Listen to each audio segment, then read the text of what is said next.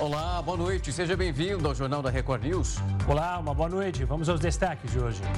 O presidente Lula assume o comando rotativo do Mercosul e volta a criticar as exigências impostas pela União Europeia. Vendas de veículos novos no Brasil cresce 7% no mês de junho após impulso do governo. Cresce o número de brasileiros que tentam ingressar ilegalmente nos Estados Unidos. Vulcão Ubinas aumenta a atividade com explosões e emissão de cinzas e deixa autoridades peruanas em alerta. Centro Nacional de Previsão Ambiental norte-americano registra o dia mais quente da história do mundo. E ainda, pane em montanha russa deixa passageiros de cabeça para baixo por quase quatro horas nos Estados Unidos.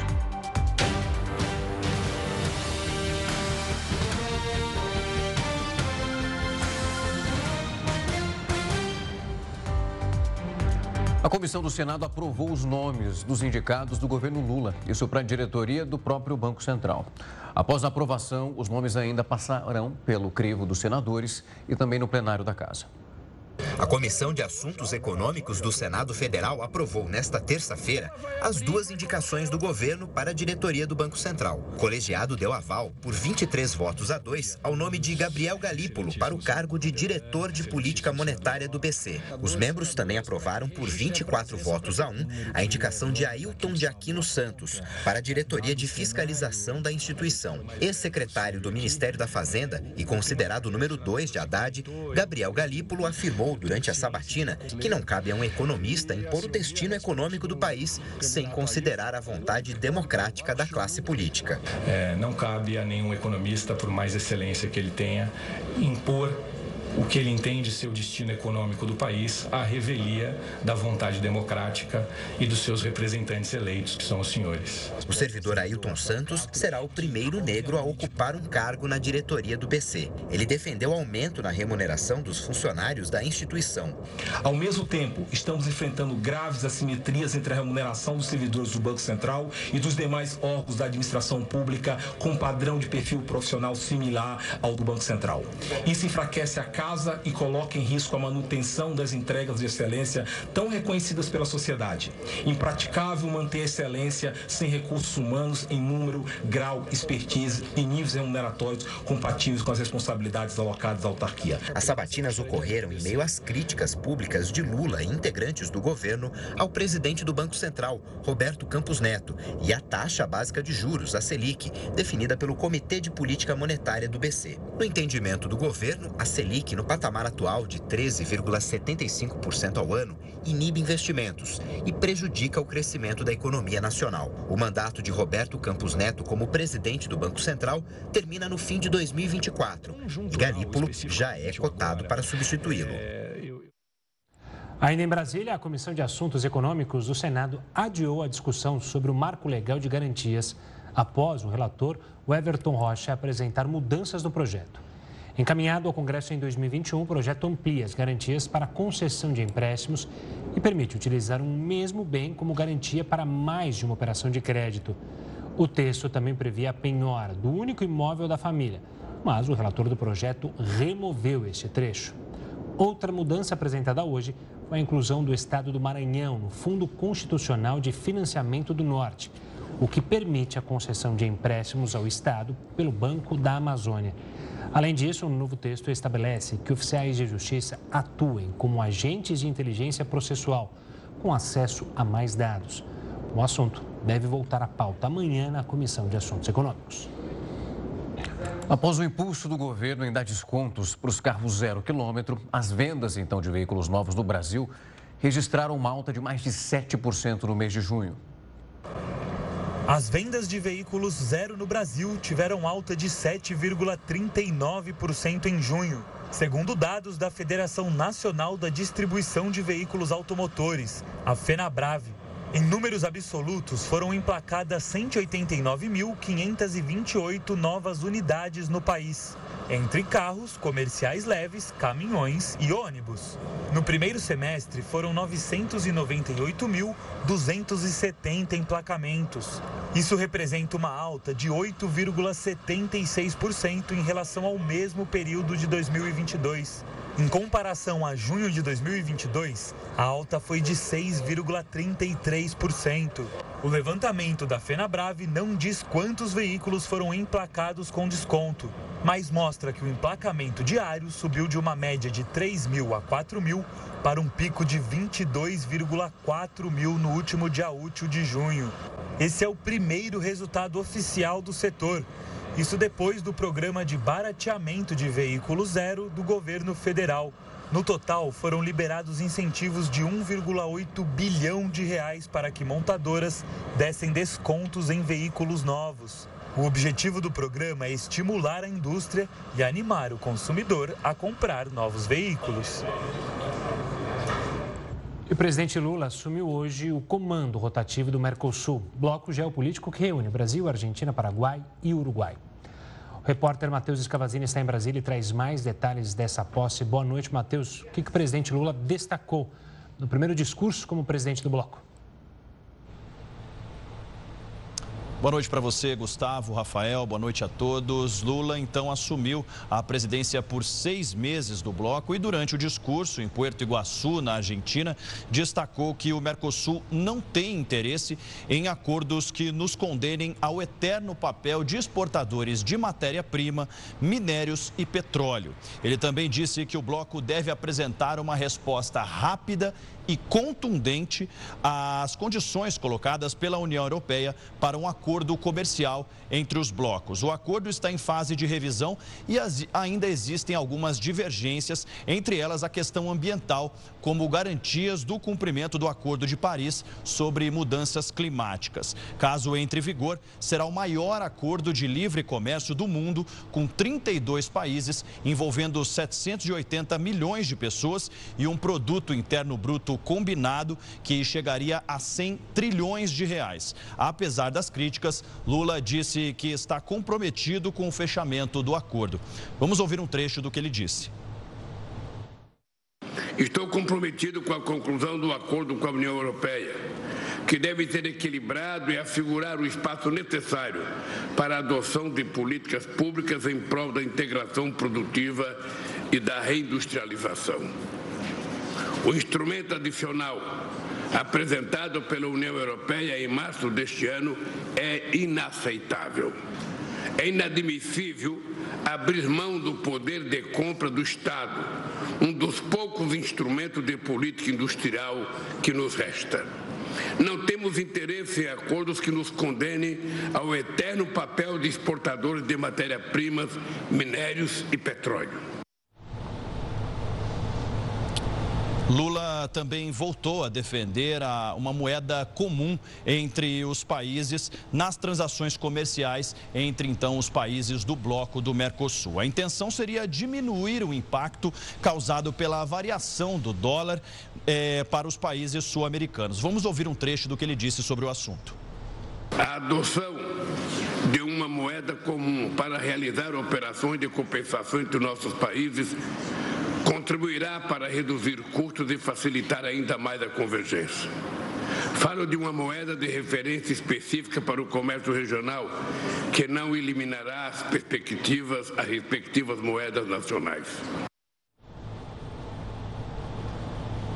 Bom, além dos quatro países membros, né, Brasil, Argentina, Uruguai e Paraguai, ainda faz parte do bloco também a Venezuela, que está suspensa desde 2017. Colômbia, Bolívia e Chile também são estados associados ao bloco. Além de assumir a presidência do Mercosul, nesse segundo semestre, o Brasil também assume o G20, grupo das 20 maiores economias do mundo, e em outubro, o Conselho de Segurança da Organização Organização das Nações Unidas.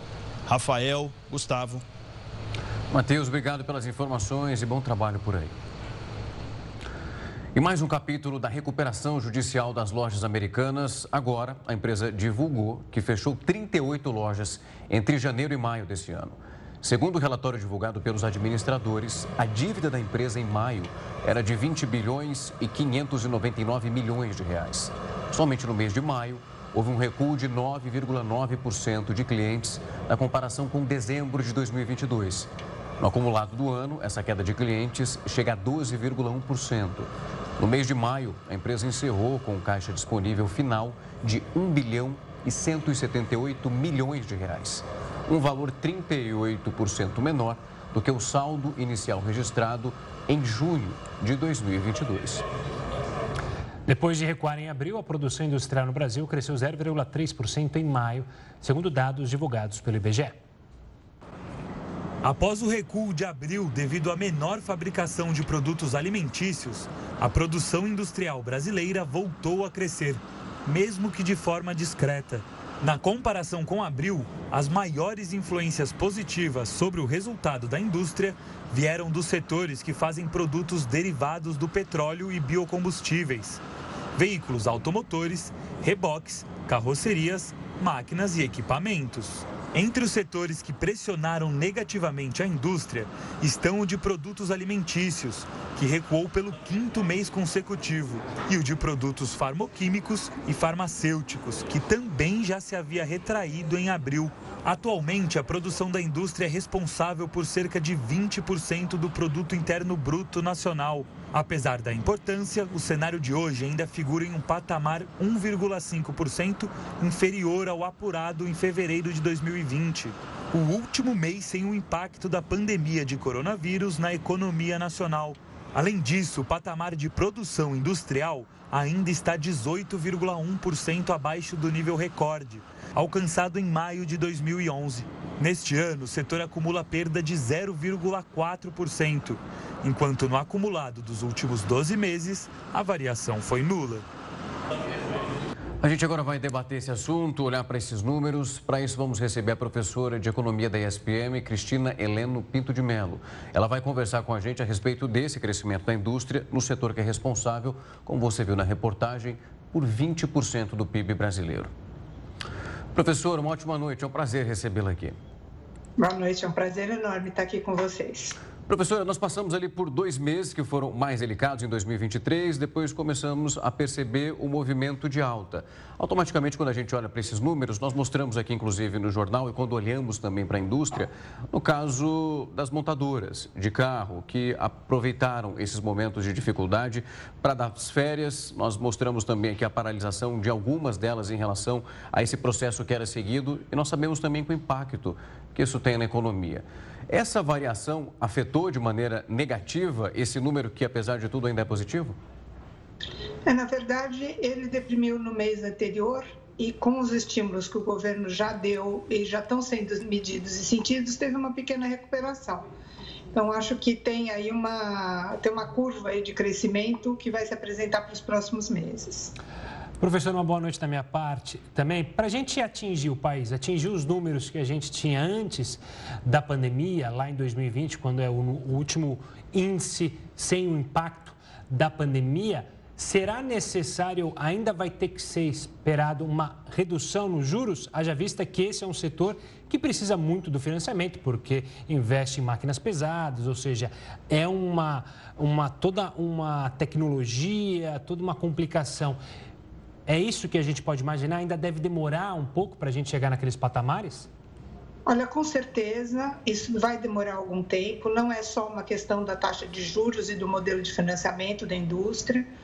É, os empresários se organizaram, há um texto né, com medidas de curtíssimo prazo que podem ser adotadas, de desburocratização e de facilitação, que não tem custo e tem um impacto significativo sobre a atividade produtiva mas é preciso criar um ambiente né, econômico que favoreça o crescimento da atividade produtiva industrial.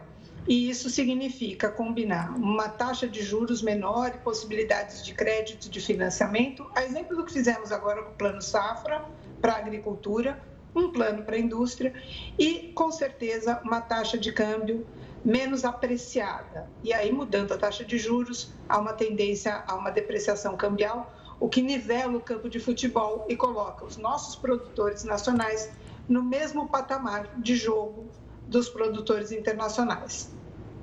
Professora, quando a gente olha também para os dados que foram divulgados pelo IBGE, há uma disseminação dessas taxas positivas entre os principais setores ali que foram pesquisados.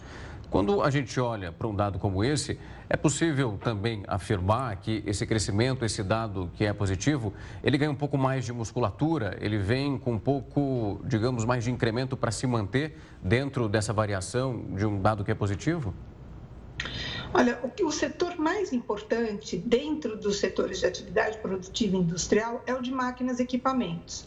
Ele é um bom indicador de que as demais indústrias estão encomendando aumentando sua capacidade produtiva e crescendo. Então, é esse o setor que a gente tem que olhar. Ele teve um pequeno crescimento, muito inexpressivo, né? então a gente espera para ver uma pujança maior do setor de máquinas e equipamentos, para ter uma expectativa aí de uma cauda mais longa de crescimento da atividade produtiva industrial. Professora, quando você cita, por exemplo, o Plano Safra, a gente também imagina que para o setor empresarial, industrial, há necessidade de uma reindustrialização, como muitos falam, ou o nosso setor ele está apto para as novidades tecnológicas que já ocorrem em todo o mundo? Ou a gente precisaria justamente de um investimento para se readaptar ao mundo atual? Olha, há uma grande diversidade dentro da indústria brasileira. Nós temos setores muito modernos, tecnico, tecnologicamente alinhados com o que tem de melhor fora do Brasil e há setores que precisam sim de uma renovação tecnológica, como no agro brasileiro. Né? Nós estamos fazendo agora um, um bom investimento de recursos dentro do Plano Safra para potencializar a produção e comercialização de bens e serviços, mas também para a modernização sustentável do setor. A indústria merece esse mesmo olhar, né? essa mesma pujança, mas nós temos na indústria brasileira uma indústria bastante competitiva também e alinhada tecnologicamente internacionalmente. Professora, nesse momento, em relação ao que nós temos, o que é oferecido pelo governo federal, temos essa punjância e essa possibilidade sendo ofertada para esses empresários? A gente está na expectativa agora do próximo mês, ali a taxa de juros variando, com uma possibilidade que pode, pelo menos, perder um pouco de força em relação aos outros levantamentos.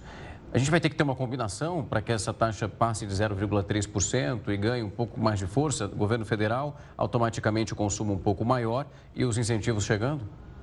Eu acho que a gente precisa olhar e criar um ambiente produtivo mais favorável para a indústria brasileira, sim. Ela é uma das principais demandantes dos setores de serviço de alta complexidade gera empregos, né? tem uma cadeia produtiva bastante interessante do agro para a indústria e da indústria para o agro.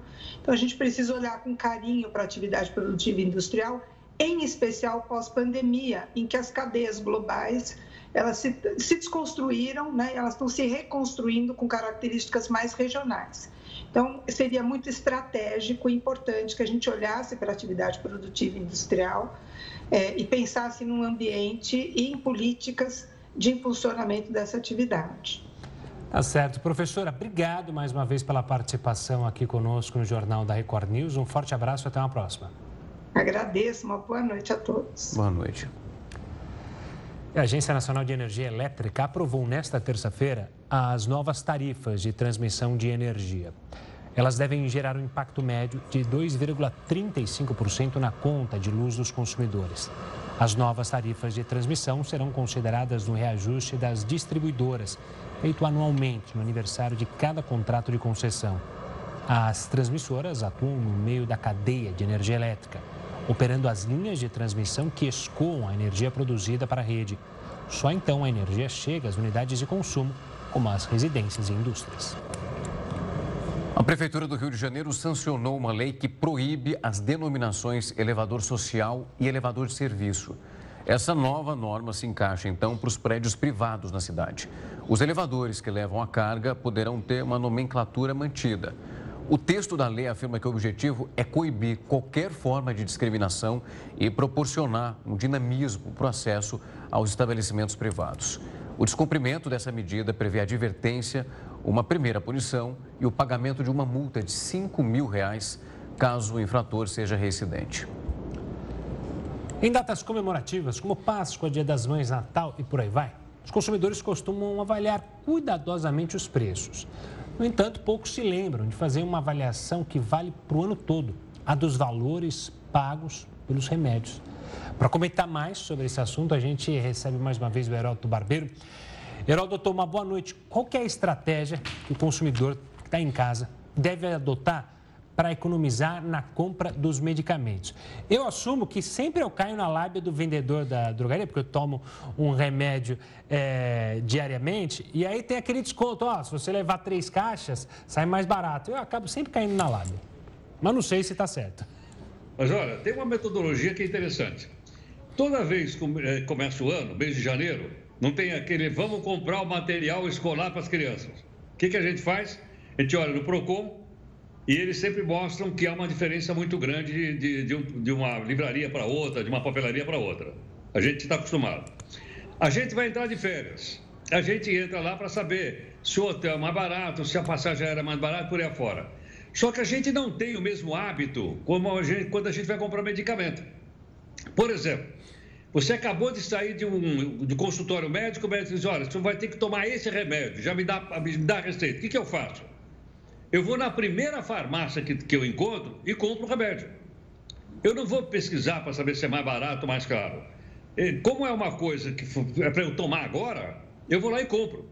Então, o que acontece? Eu nem olho para o PROCON, e o PROCON publica isso. Aliás, ele publicou uma coisa interessante. Ele publicou, por exemplo, que um medicamento genérico, chamar um anti-inflamatório genérico, ele pode ser comprado numa farmácia por R$ 32,00 e em outra farmácia por R$ 3,00.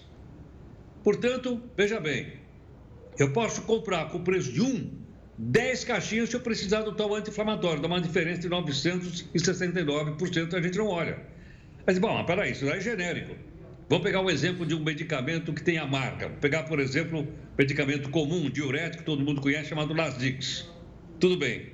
Esse Lasix, por exemplo, numa farmácia ele custa 24 reais, e o Procon em outra farmácia custa 9. Qual é a diferença? A diferença é de 166% a diferença entre uma farmácia e outra. Então a gente tem que acostumar para ir olhar lá. E mais, é, às vezes receitam para a gente uma marca e às vezes receitam um genérico. A gente sabe que o medicamento genérico é mais barato. Em média, segundo o PROCON, o genérico é 64% mais barato do que o de marca. E se ele é genérico, foi aprovado pela Anvisa, certamente o efeito é o mesmo é? do que um outro medicamento de marca. Agora, isso não acontece quando as pessoas, por exemplo, já têm medicamento de uso contínuo. Aí a pessoa olha lá, vai ver na farmácia, vê qual é o mais barato, etc. Mas fora isso, as pessoas compram por, por, por, por porque precisam. Detalhe, eu vou comprar uma cartelinha dessa que eu tô lá precisando. O médico disse, olha, vai tomar quatro comprimidos. Aí eles me vendem uma, uma caixinha com 20 comprimidos. O que, que eu vou fazer com os 16 comprimidos que eu comprei? Ou seja, eles não querem fazer a chamada aquela venda, que é a venda granel, como tem em outros países do mundo. Eu vou usar quatro, mas eles me empurram uma caixinha de 20. Eu não sei se vocês têm na casa de vocês, eu tenho aqui em casa, aquela gaveta que a gente tem um monte de remédio que eu já nem sei mais para que, que, que aquilo serve. A gente usou algumas e guarda outras lá. Agora, é, é, bater de frente também com um setor extremamente importante, forte, que são os laboratórios de uma maneira geral, é? que distribui a amostra grátis. Você vai no consultório médico, se você é amigo dele, te dá amostra grátis. É, ele, ele, ele, ele não quer vender a granel e ele também, com esses remédios, banca é, grandes congressos científicos na beirada do mar, com resort, com praia, com convite para a família e tudo mais. Isso tudo sai em cima do preço do remédio. Então nós temos que nos acostumar a fazer com remédio aquilo que a gente faz com outros gastos, quer saber o seguinte, antes de comprar, vamos verificar lá o preço do Procon, que é facinho, entrando no site do Procon e olhando mais barato. E só para adicionar algo aí que você falou do agranel, né? Que você tem que comprar caixinha. Fora que isso gera um lixo danado, né? Porque a cápsulazinha ali onde está o, o remédio é mais plástico que a gente produz, tem a caixa, tem a bula, ou seja, óbvio que não dá para tirar a bula, mas é algo que a gente se pensar até, a gente teve, teve um dia que alguém, um deputado, um vereador, quis tirar a bula, era bula só para o QR Code, não lembro se foi o Heroto que comentou isso, mas, enfim, é só mais um adendo, né? É um setor complexo mesmo, a gente precisa dele, enfim. Mas, olha, até diria para você o seguinte, a gente cria um problema Porque eu não posso pegar aquela, aquela gaveta cheia de remédio que eu não sei para que serve e, e colocar no lixo. Remédio tem que ser descartado de uma maneira de uma maneira correta. Claro. O mínimo que eu tenho que fazer é pegar tudo aquilo, botar num saquinho e ir numa farmácia e descartar na farmácia. Porque eu não posso jogar isso no esgoto.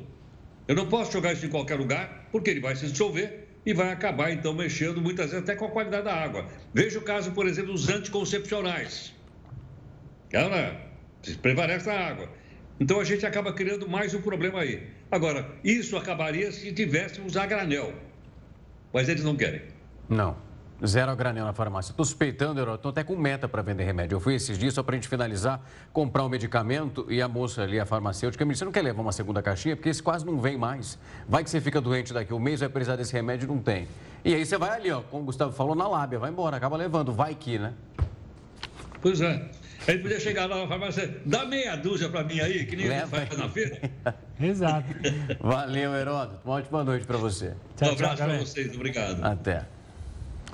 E cresce o número de brasileiros que tentam entrar ilegalmente nos Estados Unidos. De acordo com o levantamento, então, do escritório AG Immigration, esse é o maior número dos últimos nove meses. O governo de Joe Biden tem aumentado o cerco, então, para imigrantes ilegais. Ao todo, mais de 14 mil brasileiros já foram pegos tentando ultrapassar a fronteira norte-americana nesse ano. Essa pesquisa tem como base os dados mais recentes do Serviço de Alfândega e Proteção de Fronteira é o órgão federal que faz o controle das divisas nos Estados Unidos. Ainda nos Estados Unidos, um ataque a tiros deixou pelo menos três pessoas mortas e oito feridas. O motivo dos tiros ainda não foi revelado. No momento do tiroteio, havia uma grande aglomeração de pessoas. Dez vítimas são adultas e uma é uma jovem. Na Filadélfia, um outro ataque deixou quatro mortos e dois feridos. Um homem, usando um colete à prova de balas, saiu atirando pelas ruas do bairro. Esse homem foi preso na sequência. O nome do criminoso não foi revelado e agora a polícia investiga a possível motivação do crime. O vulcão Ubinas, localizado então no sul do Peru, aumentou a atividade com duas explosões e emissão de cinzas. Após quatro anos, o vulcão, que possui 5.672 metros de altitude, é o mais ativo do país. Entrou então já no novo processo de erupção. Você está vendo as imagens. De acordo com o Instituto Geofísico do Peru, essas cinzas emitidas alcançaram um máximo de 5.500 metros acima do topo da cratera. E segundo especialistas, esse evento marca o início, então, do movimento explosivo e que elevará alertas de amarelo para laranja. Nesse nível, as autoridades podem ordenar a evacuação de áreas que são próximas. Nas proximidades estão localizados vários distritos com uma população de aproximadamente 2.200 pessoas. Ator e diretor teatral José Celso Martins Correia é internado em São Paulo após incêndio em apartamento. Você confere os detalhes em instantes aqui no Jornal da Record News. Jornal da Record News é de volta. O ator e diretor teatral José Celso Martinez Correia está internado no Hospital das Clínicas em São Paulo. Isso depois que o incêndio atingiu o apartamento onde ele mora, na zona sul da capital paulista. Segundo as informações dos bombeiros, três homens ficaram feridos depois desse incêndio. Retirado já do apartamento em chamas, Zé Celso inalou muita fumaça e teve queimaduras no rosto, nos braços e nas pernas. De acordo com os vizinhos, o fogo começou por volta das 7h30 da manhã. Outras três pessoas estavam com Zé Celso no momento desse acidente. Entre eles, o marido Marcelo Dumont Apenas Zé Celso sofreu lesões graves. E o lançamento do Plano Safra 2023-2024 pelo governo federal tem previsão de 435 bilhões de reais em créditos rurais. Desse montante, cerca de 20 milhões serão voltados à agricultura familiar e empresarial da região Nordeste. Esses recursos representam um aumento de 33% sobre os valores disponibilizados pelo Plano Safra 2022-2023 para o Banco do Nordeste. E para entender mais sobre a aplicação dessa verba dentro de um cenário que é mais sustentável, a gente vai conversar agora com o superintendente de agronegócio, microfinança rural do Banco do Nordeste, Luiz Sérgio Farias Machado. Luiz, uma ótima noite, é um prazer recebê-lo aqui. Boa noite, Gustavo, boa noite, Rafael, boa noite aos telespectadores do Record, de Record News. Luiz, quando a gente olha de fato para essa quantia que foi injetada, pelo menos vai fazendo uma comparação com o ano passado, ali uma probabilidade de quase. Realmente chegamos numa casa de 13 bi. Quando a gente vê essa quantidade de dinheiro implementada para esse produtor realmente que necessita desse processo, como vocês conseguiram perceber a implementação e a utilização dessa verba que é tão importante para essa região do país? É, inicialmente é bom destacar que o Banco do Nordeste ele é um banco que atua em toda a área do Nordeste, todos os estados da região Nordeste, no norte do Espírito Santo e no norte é, de Minas Gerais. E nós atuamos basicamente com a fonte do Fundo Constitucional do Nordeste, com a fonte que tem uma taxa de juros bastante atrativa e um prazo bastante adequado para a exploração das atividades agropecuárias da nossa área de atuação. Quando se fala em plano safra, é sempre bom destacar que a nossa atuação ela se dá em duas grandes vertentes. Na agricultura familiar, que é muito expressiva na nossa região, apenas para citar como exemplo, 79% dos imóveis rurais explorados na nossa área de atuação são destacados por agricultores e agricultoras familiares. E nesse quesito, o banco tem o maior programa de microfinança rural da América do Sul, que é um trabalho de crédito orientado, crédito acompanhado com forte presença local. Então, nesse plano safra, nós pretendemos, em relação à agricultura familiar, priorizar a produção de alimentos saudáveis, haja vista que a agricultura familiar ela é responsável por aproximadamente 70% de todo o alimento colocado na mesa do brasileiro. Trabalhar a questão da inclusão feminina através do empreendedorismo feminino. É, priorizar financiamentos para mecanização agrícola.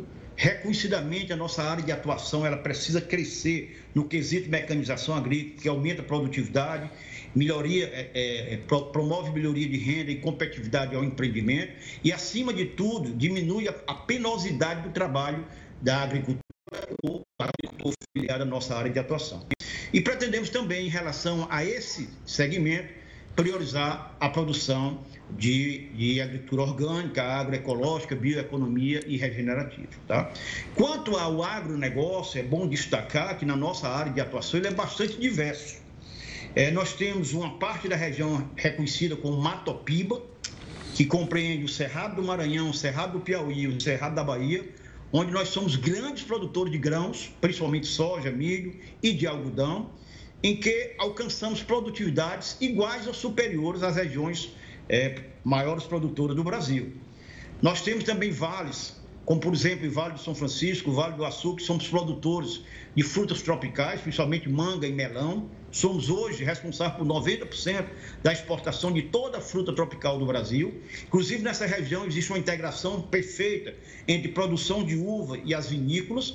E na grande área de atuação do banco, que é o semiárido, que são áreas que chove abaixo de 600 milímetros de pluviosidade ano, é, nós trabalhamos fortemente a questão da pecuária de grandes animais e pequenos animais, representados principalmente por ovinos e caprinos.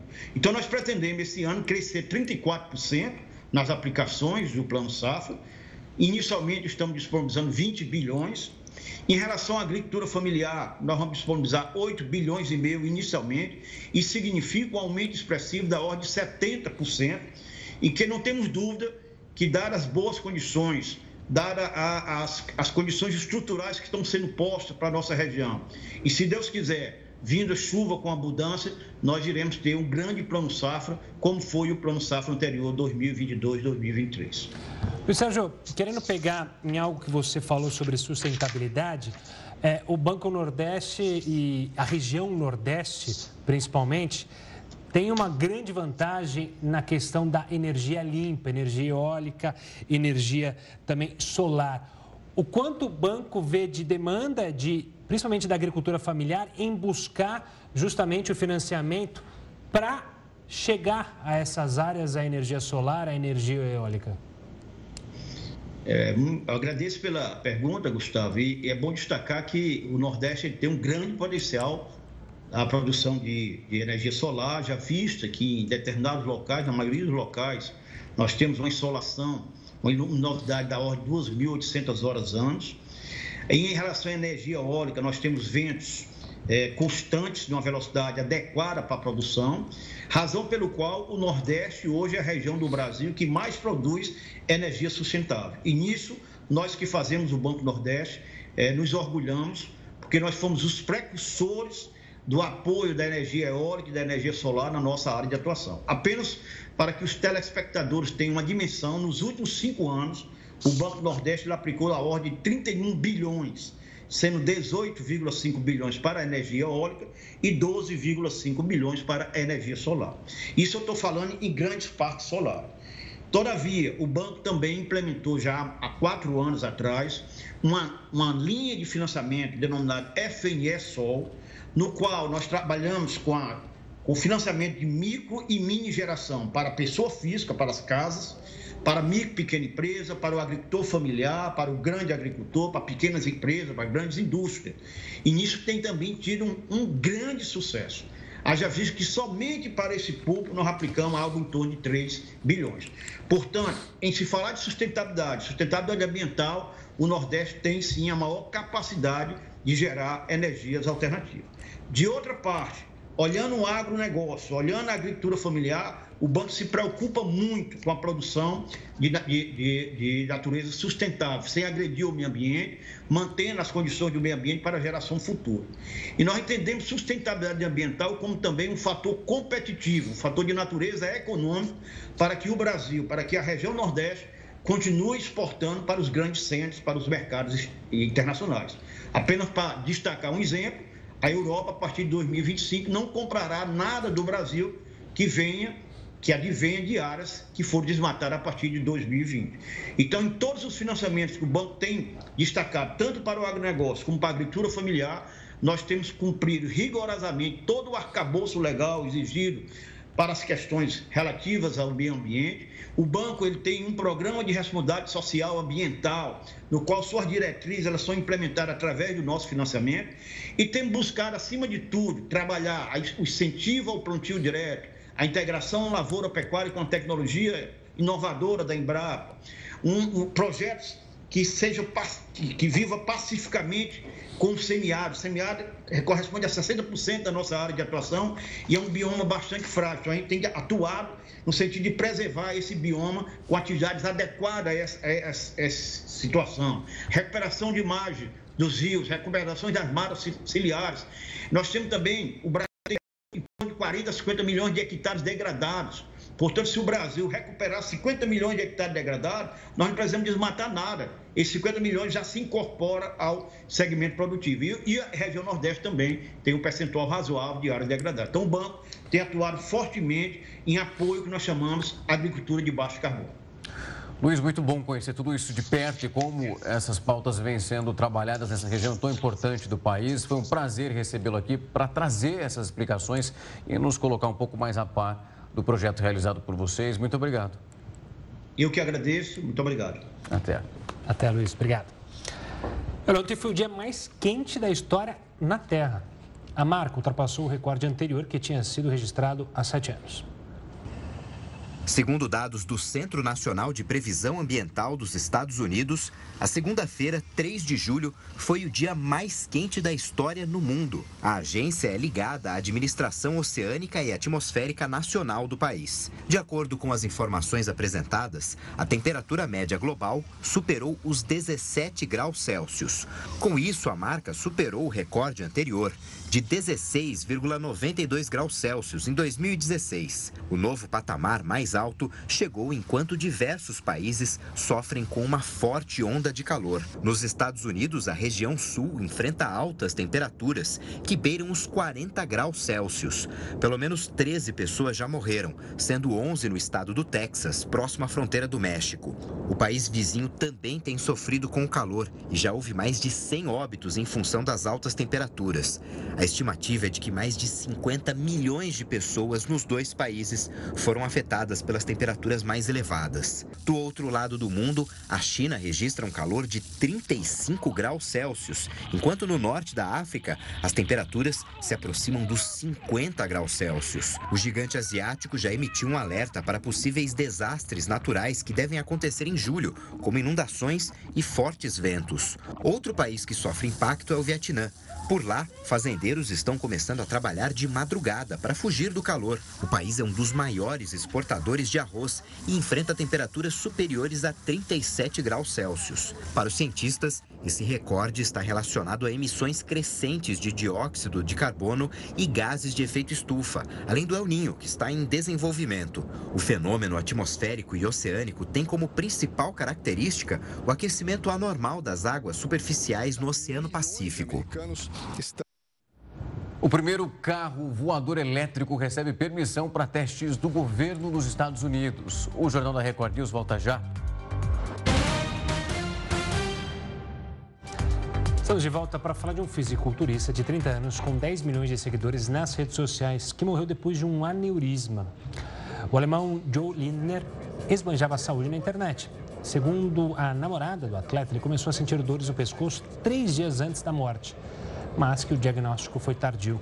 Os aneurismas cerebrais são dilatações anormais das artérias causadas pelo enfraquecimento da parede dos vasos sanguíneos. Os aneurismas não costumam apresentar sintomas e, quando se rompem, causam hemorragias cerebrais. A partir do rompimento, o paciente pode sentir dor de cabeça forte e intensa, que aparece de repente e pode estar relacionada a vômito, sonolência e, em casos mais severos, ao coma. Agora nós vamos receber, então, de fato, o Dr. Férez Haddad, médico neurologista e professor da Unifesp. Ele vai trazer os detalhes sobre, de fato, como acontece o aneurisma e também os AVCs entre as pessoas mais jovens, nesse exemplo que a gente acabou de te mostrar. Doutor, uma ótima noite. É um prazer te receber aqui. O prazer é todo meu. Muito obrigado pelo convite. Estou inteiro à disposição. Doutor, eu quero começar de fato pelo início, para a gente conseguir desenvolver essa conversa, começar explicando o que é o aneurisma e também como o nosso comportamento afeta e também contribui para que ele ocorra. Então, o aneurisma cerebral, na realidade, o aneurisma é uma dilatação na parede da artéria. Então, é um você tem um enfraquecimento num ponto da artéria, geralmente no ponto de ramificação dessa artéria. E aí você forma uma dilatação semelhante a uma bexiga de aniversário. Só que a parede dessa bexiga é mais fraca que a parede do vaso normal. Os aneurismas eles são mais comumente nas artérias, mas pode acontecer também nas veias. Então, o que leva, o que facilita você ter um aneurisma ou principalmente romper um aneurisma? O aneurisma está associado a doenças como doenças do colágeno, doenças, pacientes que têm síndrome de Marfan, Ehlers-Danlos, coartação da horta, rim policístico, que é uma doença muito frequente na população, esses pacientes têm a doença genética que predispõe à formação do aneurisma. Mas também você pode formar um aneurisma decorrente de um aumento do fluxo sanguíneo, por exemplo como a hipertensão arterial crônica, ela pode predispor à formação de um aneurisma. Doenças como oclusão da artéria carótida aumenta o fluxo em outras artérias, predispõe à formação de um aneurisma. Malformações arteriovenosas também predispõem a um aneurisma. A deposição de gordura na parede das artérias, por exemplo, formando placas ateromatosas, predispõe à formação de aneurismas, mas aí até aneurismas fusiformes, que você tem uma dilatação de toda a parede do vaso. E uma outra coisa também que predispõe à formação de aneurismas são infecções, principalmente associadas a doenças do coração, como endocardites bacterianas, que você solta um êmbolo e ele vai terminar no final de um vaso e causar um aneurisma que nós chamamos de séptico, principalmente causados por bactérias ou por fungos. Professor, uma boa noite da minha parte também. É, pegando, o gancho, pegando o gancho do caso desse atleta alemão, é, no caso dele, a namorada disse que ele foi sentir sintomas, assim, que estava mal três dias depois. É comum esse espaçamento, ou seja, ter um aneurisma e ele der, dar sinais ao longo do tempo de que aconteceu algo? Ou pode ser de repente você já sentir algo? Olha, eu vou ser bem claro para você. Pelo que ela relatou, eu vou falar a função do aneurisma, mas na minha visão, é, o dele não é um aneurisma propriamente dito pelo relato dela. O aneurisma ele pode se manifestar de três formas. A forma mais frequente é a forma hemorrágica, quando ele se rompe. A outra forma é pelo tamanho, o crescimento do aneurisma, que é a forma tumoral. Isso é muito comum em pacientes que começam a perder a visão progressivamente. O paciente que vai a um oftalmologista com frequência e você tem que trocar o óculos eh, frequentemente. E, na realidade, tempos atrás, vai se, vai se descobrir que é um aneurisma cerebral. E a outra forma são pacientes, é muito comum jovens ter isso, é você ter ataques isquêmicos transitórios. E tem AVCs. Mas por que esse paciente teve AVCs? Ele tem um aneurisma gigante que começa a eliminar um êmbrio e se comporta como um AVC. Mas no caso de, é, é, desses pacientes, por exemplo, então, o que, que vem a ser um aneurisma? Então, ele é silencioso. E a maior principal forma de apresentação, que é a forma hemorrágica, é caracterizada por uma cefaleia súbita e intensa. O que é uma cefaleia súbita? É aquela que o pico ocorre em até um minuto. É a pior dor de cabeça do, da vida do indivíduo. Então, isso não tem como você não fazer o diagnóstico. A outra coisa que é muito comum você ter um aneurisma, e que esses indivíduos vão muito frequentemente a oftalmologistas, é a queda da pálpebra. É o paciente que cai a pálpebra. Ele vai muito ao oftalmologista, mas na realidade é uma dilatação, uma expansão do aneurisma, e ele está anunciando que ele vai romper daqui uma, duas, três ou quatro semanas. A outra coisa também, que é muito comum, que nós chamamos de cefaleia em sentinela, é uma dor de cabeça muito forte, como essa aí que eu falei para você, só que ele vai fazer o exame o exame, num primeiro momento, não vem mostras de sangue. Então, ele vai estar tá mostrando, hoje veio uma marola e vai vir um grande furacão daqui três a quatro semanas. No caso dele, por exemplo, um paciente portador de, de, ruptura de um aneurisma cerebral, ele pode ter a dor no pescoço? Ele pode ter a dor no pescoço. Mas a dor no pescoço é mais por espasmo da musculatura, que entra em contratura após a hemorragia. No caso dele, eu li o relato que foi apresentado pela família, tudo, eu vi muito depoimentos de médicos. É, é, eu falo isso porque eu mexo com aneurisma diariamente. Hoje eu estou até aqui na Europa dar aula sobre isso. Então, o que, que acontece? Ele, ele toma esteroides, certo? Os esteroides, eles afetam, eles formam o aneurisma, eles rompem o aneurisma cerebral. Eles não têm relato científico sobre formação de aneurisma cerebral. O que acontece com os esteroides, por exemplo, eles aumentam o que? Eles alteram o perfil lipídico, que é gordura, que aumenta a deposição, isso pode acontecer, aumenta a deposição de lipídio na gordura e aumenta a pressão arterial. Isso facilita a ruptura de um aneurisma. Mas quando você tem um fisiculturista, o que, que ele faz? É a mesma coisa que o indivíduo que vai à academia. Isso é muito importante porque está relacionado ao dia a dia de todo mundo. A pessoa vai à academia e ela realiza dois tipos de exercício. O indivíduo comum, ele faz a parte aeróbica, que é andar, correr, e faz atividade de peso. A atividade aeróbica, quando você aumenta a frequência cardíaca, você aumenta a pressão e você facilita a ruptura do aneurisma. Quando você carrega o peso, você aumenta a pressão venosa do corpo. Porque existe um plexo venoso que vai desde o ânus até a cabeça. Por isso que quando o indivíduo ele força para evacuar, muitas vezes, ele fica vermelho, ele pode romper uma malformação arteriovenosa, que nós chamamos, são doenças venosas. O fisiculturista, o que, que ele faz? Ele, além de carregar o peso, forçar o abdômen, fazer a postura, muitas vezes ele faz hiperflexão do pescoço.